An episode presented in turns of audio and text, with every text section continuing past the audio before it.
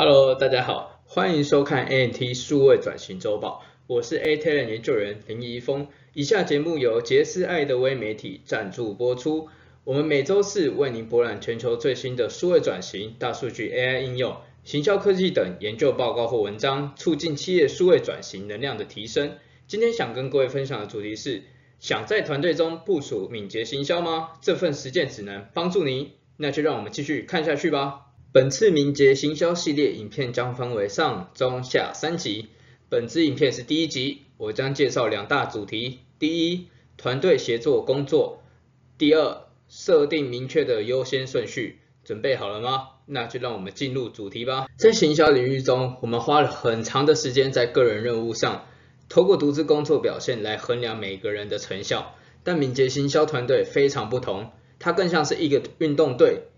我们想一下。一个球队比赛中，所有的团队成员都只为了一个远大的目标而努力，那就是胜利。我们要赢得比赛。在团队中，每个人都有自己的任务，也都有自己的主要位置。但是作为一个团队，胜利或失败也是一个团队。如果有人只关心他自己能够突出，或是能不能成为球星等等，那他就不会把球传给队员，他就不会跟队员一起合作。那最后团整个团队会因为失去合作而失去比赛。敏捷行销团队需要了解他们在做什么事，在什么行业领域，以及如何才能获胜。然后每个人都需要一起努力，为达向这个目标而做工作。最好的敏捷行销团队不是那些有花俏的工具、酷炫的工具，他们有的是清楚了解他们所要完成的目标，并且每个人都主动的参与比赛。所以建立一个高效的团队，我们必须要有共同的工作目的。我们经常看到有一些团队是为了完成代办清单，一项一项一项完成每个任务而组成的，但是每个人都在为了自己的各自任务而工作，并没有真正的了解团队的目标和目的。花点时间跟团队一起创造我们的愿景。好的愿景有几个例子，例如用有意义的沟通讯息触及到我们所服务的住院医师。或者是为潜在客户提供有吸引力的贴文内容，让他们爱上我们的品牌。团队的愿景并非一触即就，而是创造团队整个团队存在的原因。因此，团队还需要决定他们如何合作，才能达到最好的效果。制定一份工作协议，跟你的同事一起来讨论。我们可能需要讨论内容，像是有我们要如何互相沟通，我们哪些事可以让整个团队变得更好。而哪些事会害整个团队，我们是需要去避免的。我们需要设立一个远大的目标，也就是 BHAG。什么是 BHAG？Big Hairy Audacious Goal，指的是那些宏伟、艰难和大胆的目标。就像1968年 Kennedy 总统讲的：“我们送人类上月球，不是因为它很简单，而是因为它很困难。”为了在 BHAG 上保持一致。行销产品和项目的负责人要需要参与团队的工作会议，负责人要能够清楚的阐释团队在这几个月下来要做的目标任务，这使团队能一致的了解他们要做什么样的工作，以及他们要如何去完成它。以下有几个好的 BHAG 例子，像是为我们的客户创造难忘的贸易展览体验，推动我们新的线上课程，或是启动一个合作伙伴关系。当我们想从高层次的 BHAG 转换到执行的任务时，是许多团队的困扰。这使得敏捷行销团队在连接目标上面临很大的困难。当我们能想出所谓的 BHAG 时，我们能从衡量 KPI 的几个项目中去找到一些可以执行的方法，让每个人都能灵犀弄懂他们要所做的工作。再来，我们可以把工作拆解成一个个工作故事。我们可以透过撰写客户故事，将大目标拆解成实际要做的几个工作。以推广线上课程为例，团队可能需要一起开始进行这个行销推广。我们可以举办一下会议，思考所有相关的行销活动，例如电子邮件行销、社群贴文、blog 文章或是研讨会等等。跟团队一起写好这个故事。那有几个故事可以供你参考。如果假设我是消费者的话。我可能想收到电子邮件，是通知我何时可以开课。我可能会想要参加免费的网络研讨会，这样我就知道内容合不合适。或者是我想要知道关于敏捷行销的 YouTube 影片，这样我就可以知道要怎么开始。那么我们可以做些什么，成为一个优秀的成员呢？首先就是不要害怕跟其他成员分享你的知识，比方说你是一位设计师，你可以帮助你的成员一起学习一些基本的设计知识，或者帮他们设定一些简单的工具。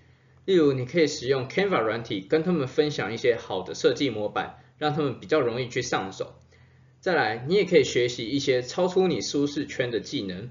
如果你是在团队负责呃内容行销的话，可以跟设计师一起学习搭配，做一些贴文的设计，做一些图片的范本。那你也可以让你的整个内容的呈现变得更好。虽然敏捷行销团队不一定要按照书本上 Scrum 的框架，但是绝对要做的是。有人要来负责安排工作的优先顺序，这个非常非常的重要，由他们来定义什么对客户还有对公司来讲是最有价值的事。如果没有一个人来承担这个责任时，那么团队就会接受所有的工作请求，而不管他们是不是有符合公司策略上的规划或目标。这个角色需要被明确的定义，这个人有一半的时间会跟利益相关者或者是客户一起来研究。另外一半时间会跟团队一起解决关于策略和预期成效的问题。这个人应该要能够接触到关键的利益相关者和客户，做出优先的顺序考量，能够有时间与团队一起进行工作，和对一些工作请求说不。团队中确定好谁将来负责安排优化工作的优先顺序时，所有的工作请求请都透过这个角色来决定。这个是敏捷行销中最难落实的一部分，但这也是让团队能够专注在最有价值的事上。最有效的方法是在敏捷行销中，主管不再分配工作给你的下属，这个是不对的行为，而是行销积压工作才是团队工作唯一的来源，这样团队才能够专注在所要完成的任务上。